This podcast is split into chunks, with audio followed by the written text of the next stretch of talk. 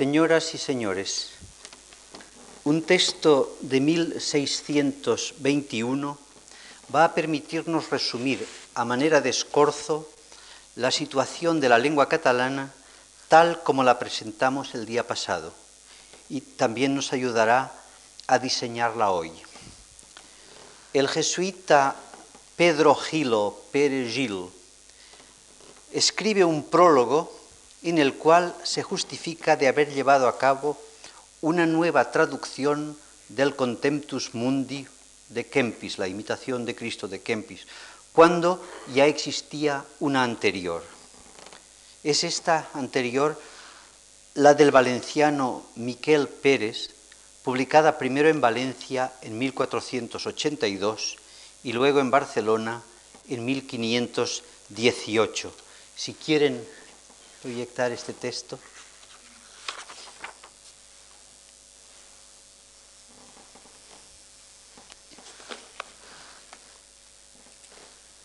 Bueno, eh, yo voy a tratar de traducirlo. Este libro, comúnmente, creo que se ve, ¿se ve?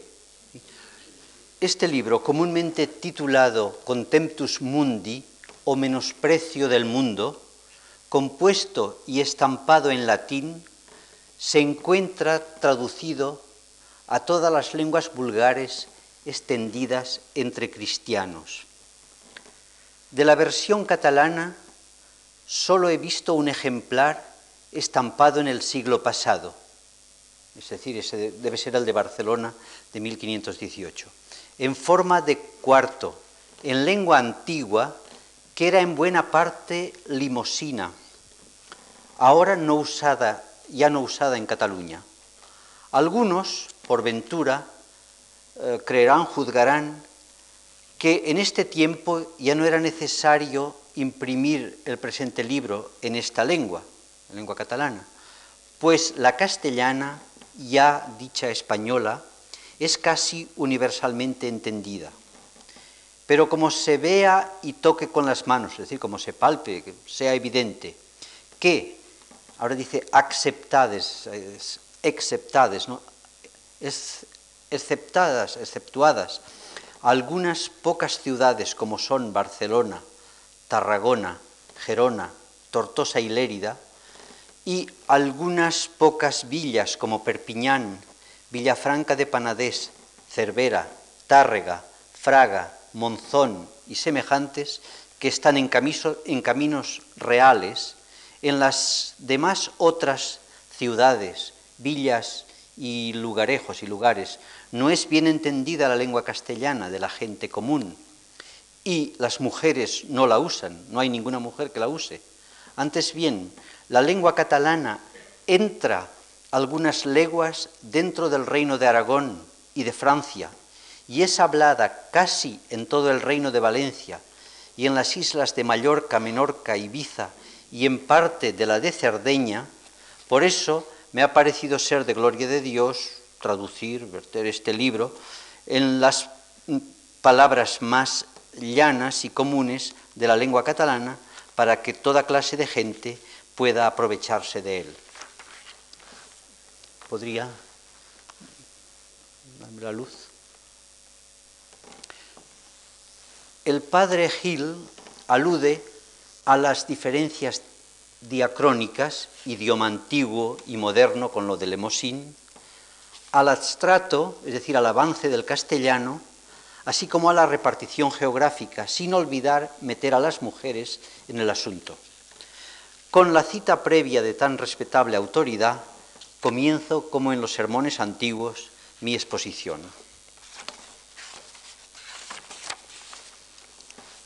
La lengua catalana se extiende por el este de la península ibérica y por una pequeña parte de la Francia pirenaica. No tengo que decir las cuatro provincias del Principado, el Principado de Andorra, las Islas Baleares, la mayor parte del antiguo Reino de Valencia, y en Francia abarca el Rosellón y algunos territorios limítrofes, lo que hoy los franceses llaman Département de Pyrénées Orientales.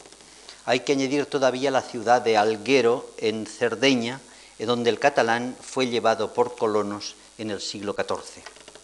La extensión de la lengua es de 58.500 kilómetros cuadrados. El número de habitantes es difícil de precisar, ya que hasta el momento no se han establecido estadísticas oficiales al respecto. Teniendo en cuenta todos los factores que entran en juego, es decir, haciendo abstracción de los inmigrantes no asimilados de lengua castellana y del contingente de quienes en las grandes ciudades, en particular Alicante, Perpiñán, Valencia y quizá incluso Barcelona, no usan la lengua nativa, la cifra de unos 6 millones debe de ser la más cercana a la realidad.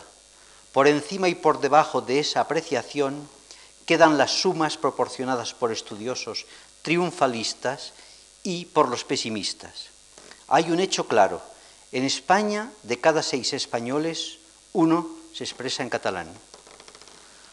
Los límites lingüísticos en la península ibérica no coinciden con la división administrativa en provincias y regiones. Si por un lado las hablas aragonesas penetran en Valencia, el catalán en cambio rebasa por las comarcas del Matarraña, por Sobrarbe y Ribagorza, las lindes de Aragón. De norte a sur, el catalán peninsular se extiende desde las montañas de las Corberes o Corbières en francés, en el Rosellón, hasta Elche, hasta el Palmeral de Elche. No me atrevo a ir al mapa porque temo, temo tropezar, pero en fin, no sé. Desde aquí, que además no está porque ya esto es Francia, hasta prácticamente hasta aquí así, así. Hay un mapa, si quiere hacer el favor de proyectarlo. Este es. Aquí está el, el dominio lingüístico catalán. Es decir, desde las Corbières hasta Elche en el norte, y por el contrario, de este a oeste va estrechándose, ya ven ustedes, va estrechándose a medida que desciende por las tierras valencianas, de modo que en ciertas partes queda reducido a una angosta franja de terreno junto al mar. Ello parece denotar que es una lengua de importación, una lengua de importación. Ya hemos tocado un punto conflictivo en relación con lo dicho sobre el valenciano en la conferencia anterior tenemos que detenernos en una doble cuestión atingente a los orígenes tanto del norte geográfico como del sur. Comencemos, si ustedes quieren, por arriba. Históricamente, puede dar la luz, históricamente el catalán surge en el territorio de la llamada Cataluña Bella, es decir, en los condados forjados en la marca hispánica, dependiente en un principio de los reyes francos, quienes detuvieron el empuje de los musulmanes. Largo se ha debatido incluso en tiempos recientes acerca de la procedencia del idioma.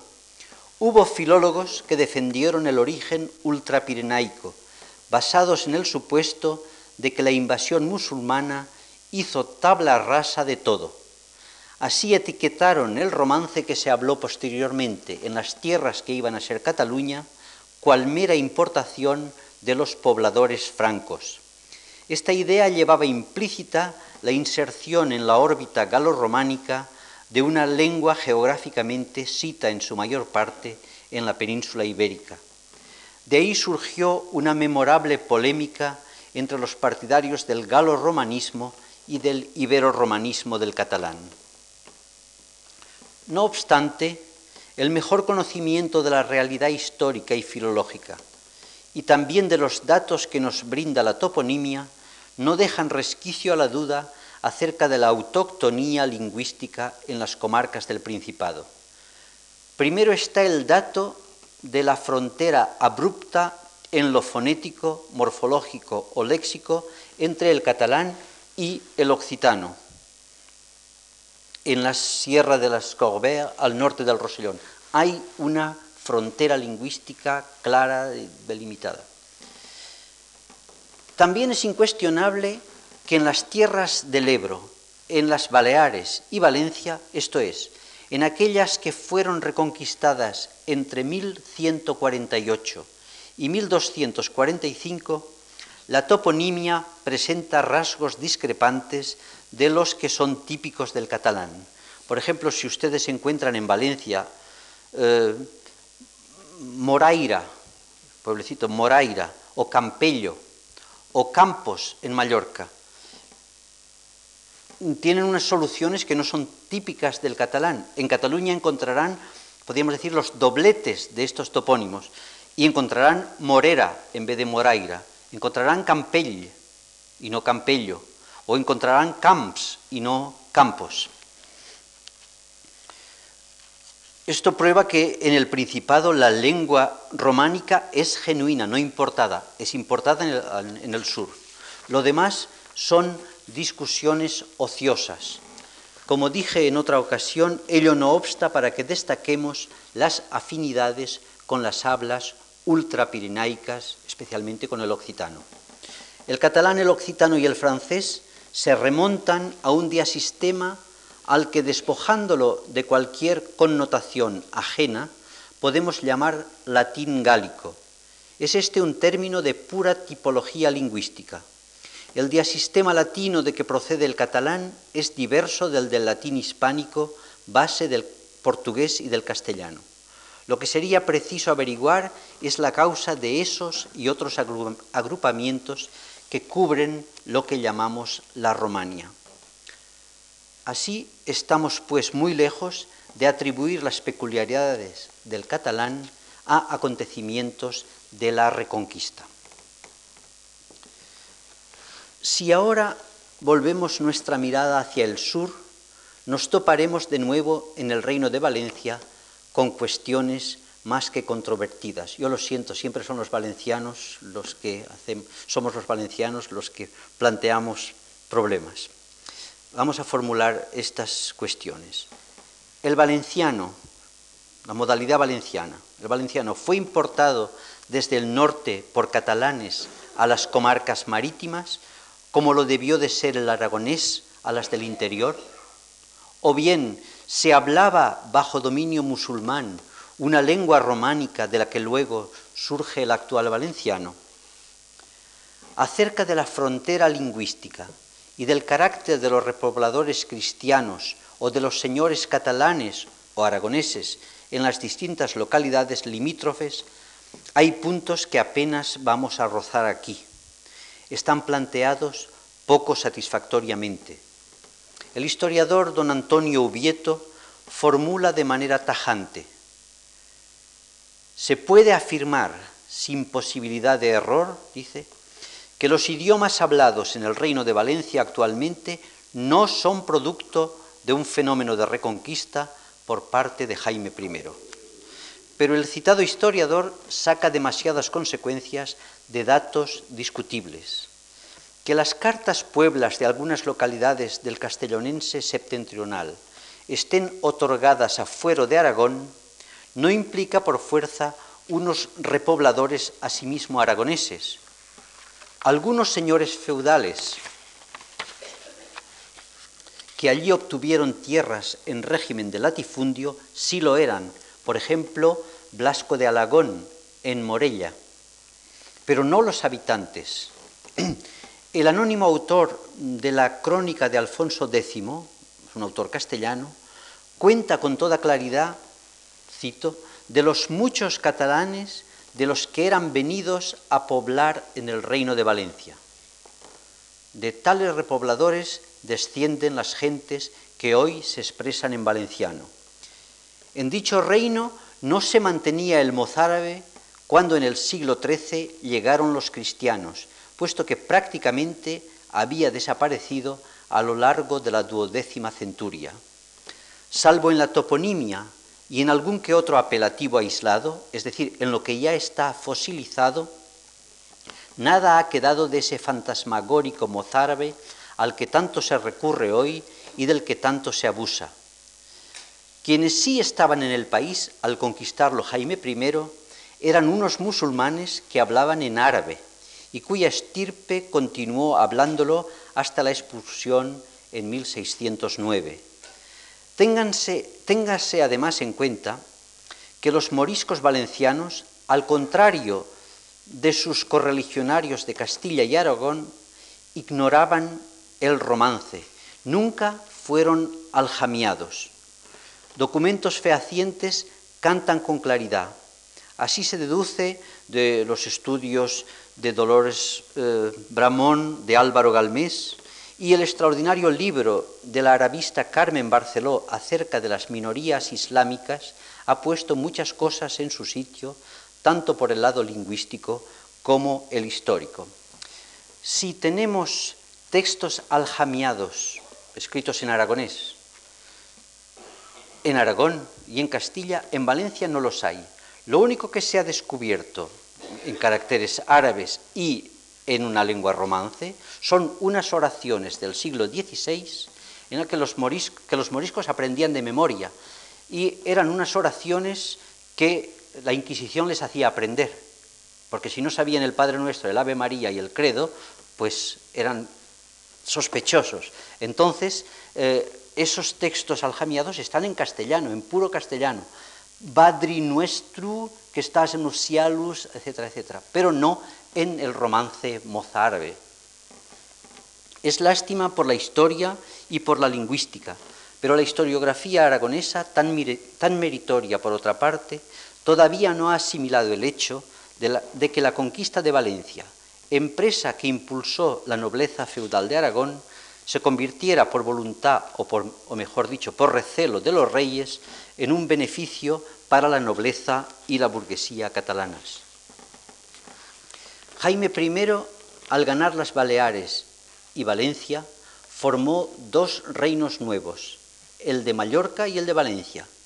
El primero es monolingüe catalán, ya que fue repoblado por gentes de esta estirpe y el segundo es geográficamente bilingüe. Con todo, cuando se alude a los valencianos, se entiende siempre, justa o mejor injustamente, los catalano hablantes del antiguo reino, cuya lengua oficial, si cabe hablar de lengua oficial en la Edad Media, fue sólo el catalán. Tanto Mallorca como Valencia fueron territorios que formaron una unión con la corona, pero independientes entre sí. A veces se menciona la Confederación Catalano-Aragonesa para referirse al conjunto de Cataluña, Aragón, Valencia y Mallorca, pero es inexacto ya que el único lazo jurídico común lo constituía la persona del soberano. En el siglo XIV, la expansión política por el Mediterráneo tuvo como consecuencia la fundación de los ducados catalanes de Atenas y Neopatria. No obstante, ahí el idioma, tras unas tentativas por implantarlo, no se consolidó. Tampoco arraigó en Sicilia y Cerdeña, ni luego en Nápoles, territorios todos que formaron parte de la corona para verse más tarde incorporados a la soberanía española de la Casa de Austria, soberanía que finalizó a principios del siglo XVIII con el Tratado de Utrecht. De ese vasto dominio Hoy no queda más rastro lingüístico que el dialecto catalán hablado en Alguero, en Alguero, porque el rey Pedro, Pedro el Ceremonioso, tras expulsar a los sardos que vivían en ese punto estratégicamente importante, lo pobló de catalanes. Actuó como un colonialista de lo más vulgar. Expulsó a los sardos y puso allí catalanes. Los descendientes han mantenido hasta hoy la propia lengua. Cabe añadir que en toda la isla de Cerdeña el catalán se siguió usando como idioma literario y de los contratos hasta muy avanzado el siglo XVIII, ya bajo la dominación piamontesa de la Casa de Saboya. En resumen, la idiosincrasia lingüística actual de las tierras catalanas viene diseñada por los hechos históricos a que nos hemos referido. Cataluña con una lengua propia, segura de su alcurnia. Las Baleares que reciben una herencia homogénea, apenas o muy poco discutida. Y Valencia, distendida en una dialéctica catalano-aragonesa, y con unas pretensiones cada vez mayores por imponer su personalidad de reino independiente. Soy valenciano y me duele la inanidad de la disputa. Se me permitirá añadir que no es la serenidad filológica lo que prevalece a la hora de investigar la situación de eso que algunos llaman levante.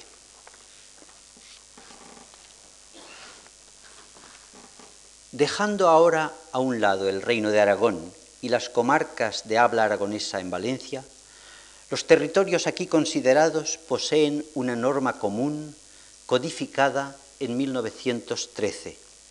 Nos referimos a las denominadas normas del Institut d'Estudis Catalans.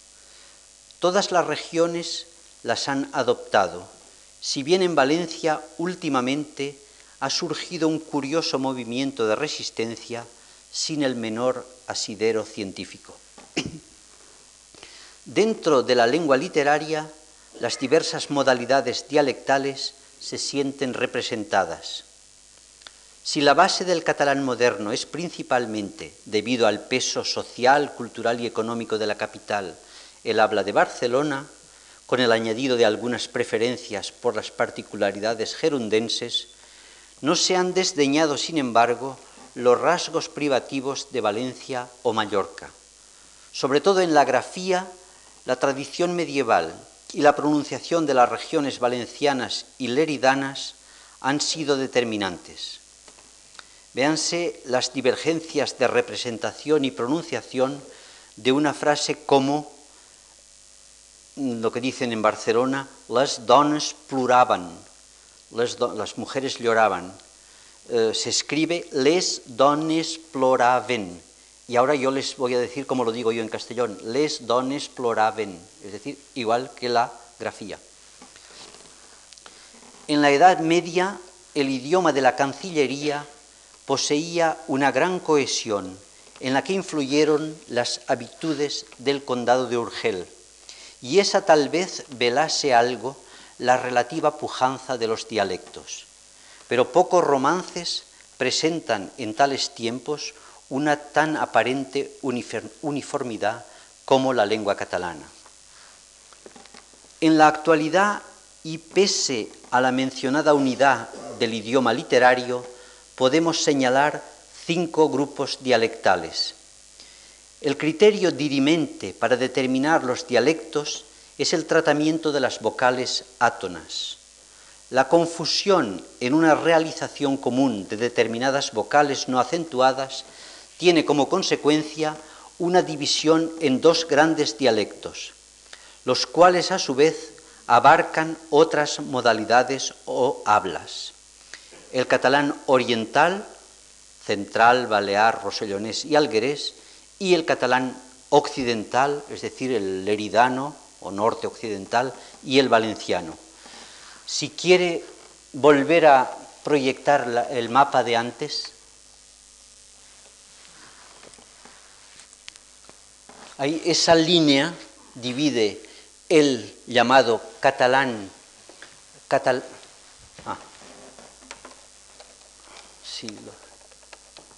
Tenemos este, es el catalán occidental, que dice les dones ploraven, y este es el que confunde les dones plu, pluraven, con Mallorca y Alguer, que está ahí pintado. Esos son los dos grandes dialectos. Después hay subdivisiones. Yo no les voy a,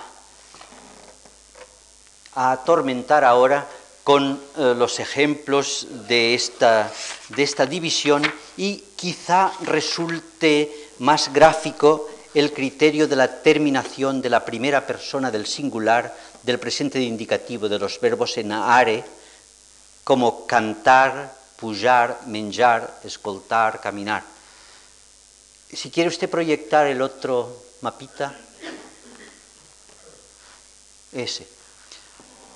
La falta de terminación, en vez de cantar, yo, yo canto, se dice yo cant, yo cant.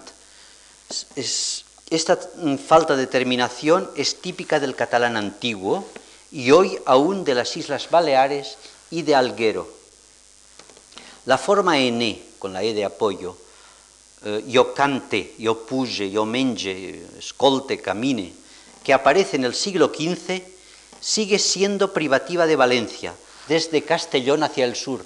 Me parece que yo he, sido muy magnánimo con el valenciano, quizá tendría que ir un poquito más al sur, la forma esta cante en rojo. La desinencia en o, canto, puyo, menjo, corresponde a la lengua escrita actual y es la usada por las hablas de Lérida, Urgel, el Maestrazgo, mm, Morella, Tortosa, etc. Y el centro, con Barcelona, Tarragona y Gerona, recurre a una final U, cantu, menju, puju, mientras que el Rosellón responde con una I, canti, canti, puji, menji. Este cromatismo vocálico sirve para delimitar cinco regiones dialectales. El resultado es levemente distinto del obtenido con el criterio de las vocales átonas, pero es también válido, sobre todo porque separa el catalán norte-occidental, es un hiperónimo de Ribagorzano, Pallarés, Tortosino y Leridano, del valenciano, castellonense meridional, valenciano y alicantino. Gracias. El texto, el texto catalán más antiguo que nos ha llegado data de los años alrededor de 1130. Se trata de una traducción del Liber Judiciorum visigodo, traducción descubierta bastante recientemente, en 1960. Hasta esa fecha, la muestra más primeriza era un sermón de fines del siglo XII, las Homilíes d'Orgañá. Preciso es reconocer que respecto a las otras lenguas romances, esos textos son bastante tardíos. Pensemos en los Sermons de Strasbourg para el francés, en el Piacito di Capua para el italiano, en las glosas de San Millán o de Silos para el español, documentos que se remontan a las centurias 9, 10 y 11. Pero el esplendor que conocerá el catalán en la Edad Media convierte su literatura en algo realmente notable. Basta recorrer la colección de Els Nostres Clàssics con más de 130 tomos publicados para darse cuenta de la variedad de temas tratados y de la calidad estética. Al hablar de la historia de la lengua en sus momentos de más lustre, es decir, en los siglos XIII, XIV y XV, hemos de tener presente un fenómeno que parece acompañar al catalán, la diglosia, Mientras la prosa alcanza cimas de perfección estilística, la poesía se expresa en un provenzal más o menos correcto. Ramón Llull o Raimundus Lulus escribe en catalán a fines del XIII incluso tratados especulativos. Por vez primera una lengua romance suplanta al latín en la exposición de la filosofía. Y el cronista Montaner narra en una prosa historiográfica impecable las hazañas de sus compatriotas por el Mediterráneo oriental. Pues bien, ambos recurren al occitano de los trovadores cuando han de expresar sus sentimientos en verso, y no son los únicos. Tenemos que llegar al siglo XV bien entrado para que termine esa diglosia y para que la misma lengua que emplean los autores de novelas en prosa, como Curial de Güelfa o Tirán Blanc, sirva también para la expresión íntima de la poesía. Pensemos en Ausias Marc, aquel que canta llechant apart l'estil dels trovadors, dejando de lado el estilo de los trovadores. Y este ya canta también en catalán.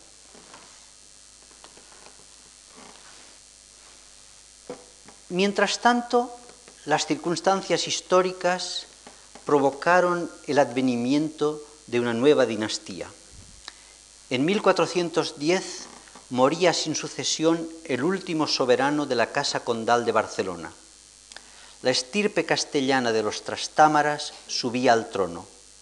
En sí este hecho no tenía consecuencias para la lengua, la cual mantuvo su vigencia oficial hasta la llegada de los Borbones en el siglo XVIII, quienes impusieron un centralismo de tipo francés y el castellano como único idioma oficial de toda la monarquía española. No obstante, con aquel cambio de dinastía un nuevo clima se instaura. Para los monarcas trastámaras el catalán nunca debió de ser el habla familiar. En el siglo XV, el siglo XV es para el Principado de Cataluña una época de disturbios y revueltas. Allí se forja la palabra revolución, revolución en el sentido político actual. Hasta entonces revolución significaba sencillamente las vueltas que daban los astros. Pero allí entonces se forja la palabra revolución. Y la capitalidad cultural se traslada prácticamente al reino de Valencia, el cual da en este periodo los mejores ingenios a la lengua. Mientras tanto ha llegado la unión personal de la corona catalano-aragonesa con la de Castilla. La capitalidad paulatinamente se trasladará al centro de la península. Se ha observado, no sin cierta razón, que las letras catalanas medievales son una literatura cortesana. No es de extrañar que con el desplazamiento de la corte, los nobles que la siguen cambien de lengua, otros enmudecen. Ahí tienen ustedes el caso de Boscán. Boscán, que escribe en catalán un soneto y después ya es un poeta que escribe en Toledo y siempre en castellano. Lo cierto es que a partir de 1500 y hasta el segundo tercio del siglo XIX, nuestra literatura no presenta ningún autor digno de mención. Ya sé que esto no les gusta a los catalanes que se diga, pero es verdad. Comparen ustedes a Góngora, Lope, Quevedo, Gracián, etcétera, con aquellos predicadores o, ciertos, eh, ciertos, poetas que, rimaban cosas intranscendentes. La lengua queda reducida al ambiente familiar, a la predicación y a las disposiciones administrativas. En Valencia el idioma hubiese podido resistir tal vez mejor, con una brillante corte virreinal, pero este reino estaba abierto a los cuatro vientos.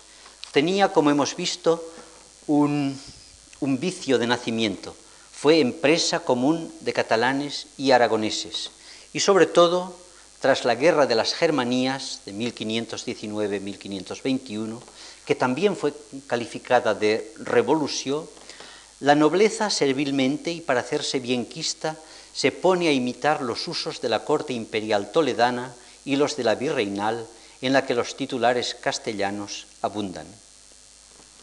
Durante estos siglos XVI y XVII, en todas las tierras catalanas la lengua llevará una vida lánguida y desmazalada, mientras la producción castellana alcanza su época áurea.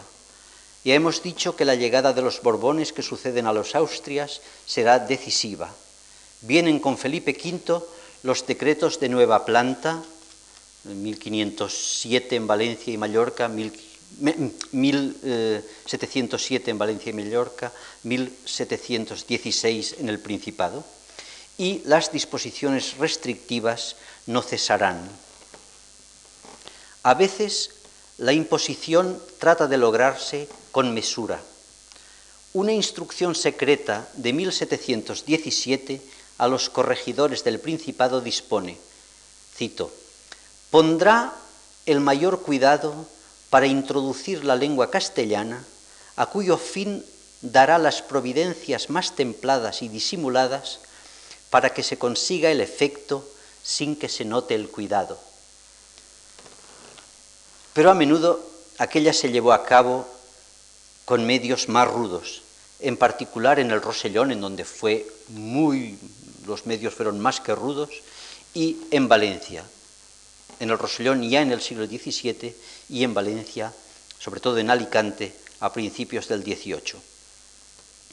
Una real cédula de 1768, impuesta por el conde de Aranda, prohíbe el catalán en las escuelas y vendrán otros decretos de la misma, la misma naturaleza. Verdad es que una conciencia más avisada de la lengua propia opondrá a estos obstáculos la voluntad de no abandonar la parcela más auténtica de la personalidad de un pueblo. Con el romanticismo, ese despertar cobrará simbólicamente forma al aparecer la Oda a la Patria de Buenaventura Carlos Aribau en 1833. La figura egregia de Joaquín Rubió Ors se convertirá en el paladín del uso literario del catalán. En 1859 se restauran los juegos florales, los jocs florals, y en los estatutos se prescribe que, esos certámenes, que esos certámenes sean únicamente en catalán. Es un hecho de una significación intelectual, social y política. Ahí se dará a conocer con su poema épico La Atlántida el poeta Jacinto Verdaguer. Este, procedente de las comarcas rurales de Vic, poseía un sentimiento lingüístico muy arraigado y seguro, y es el verdadero forjador con su obra del moderno catalán literario. La labor de eruditos como Manuel Milay Fontanals y Mariano Aguiló, conocedores de un pasado glorioso, se suma a la de los poetas. Pronto políticos de todas las tendencias y hombres de iglesia aunarán sus esfuerzos en pro del habla, la cultura y la personalidad de Cataluña. La recuperación está en marcha.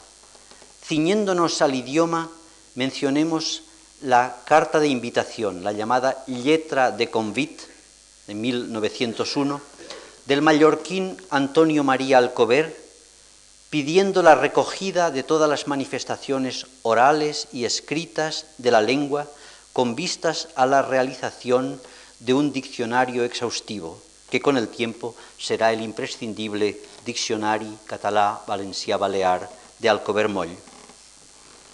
La actividad de Mosén Alcover encontró también un eco muy grande que cristalizó en la organización del primer Congreso Internacional de la Lengua Catalana en 1906. El año siguiente se funda el Institut d'Estudis Catalans, el cual promulgará las normas ortográficas de 1913 a las que ya hemos aludido.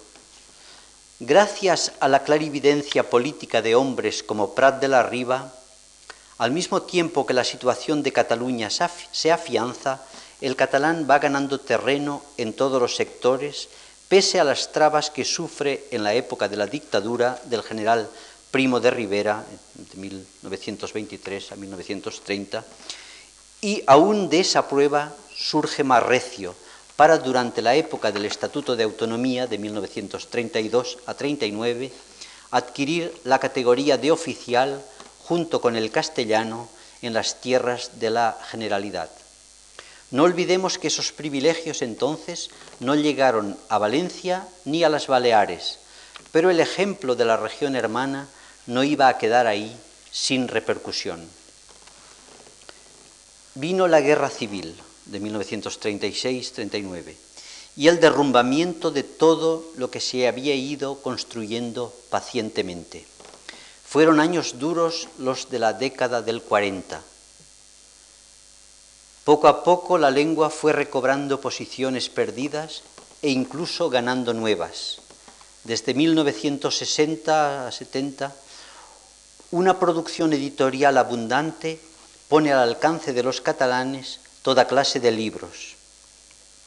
La decisión de la Iglesia, tras el Concilio Vaticano, de adoptar el vulgar en la liturgia ha sido también benéfica. Lo propio cabe decir del arte y también señalar el fenómeno de la nova cançó. La conciencia de los intelectuales de todos los países de lengua catalana de pertenecer a una misma área idiomática, sobre todo en Valencia y Mallorca, pero también en el Rosellón y en Alguero, y a una misma cultura, es hoy más pujante que antes. No hemos de dejarnos engañar, sin embargo, por un espejismo durante los últimos cuatro siglos, la lengua ha necesitado arrostrar obstáculos muy difíciles que hasta ahora ha logrado salvar. Pero quizá no se haya visto nunca ante problemas tan arduos como se le presentan en la actualidad. El primero es la insuficiencia de los medios de comunicación social. Apenas hay prensa diaria. Hoy en el Principado, pero solo en el Principado, la radio y la televisión están actuando con alguna eficacia. En otros sectores el grado de normalidad es más exiguo. La vida judicial, mercantil y financiera, la administración pública funcionan casi exclusivamente en castellano. Las dificultades de expresión o de difusión en catalán repercuten en los imperativos de la vida profesional y de la subsistencia, tener que escribir en castellano en periódicos y revistas. Y hay, por otro lado, los requisitos de la expresión íntima. Esto crea un nuevo estado de diglosia. Queda también el pasivo de no disponer de lo que se llama un, un estándar, ahora se llama esta palabra horrible, un estándar afianzado. Y quedan también muchos problemas de interferencia lingüística. Finalmente, las tierras catalanas están sometidas desde hace años, pero el fenómeno se ha agudizado en los últimos tiempos, a un constante aluvión de inmigrantes provenientes de zonas de lengua castellana. Los centros fabriles e industriales se han visto inundados. En muchos de ellos el único idioma que se oye es el castellano, con un dejo más o menos andaluz, murciano, etc.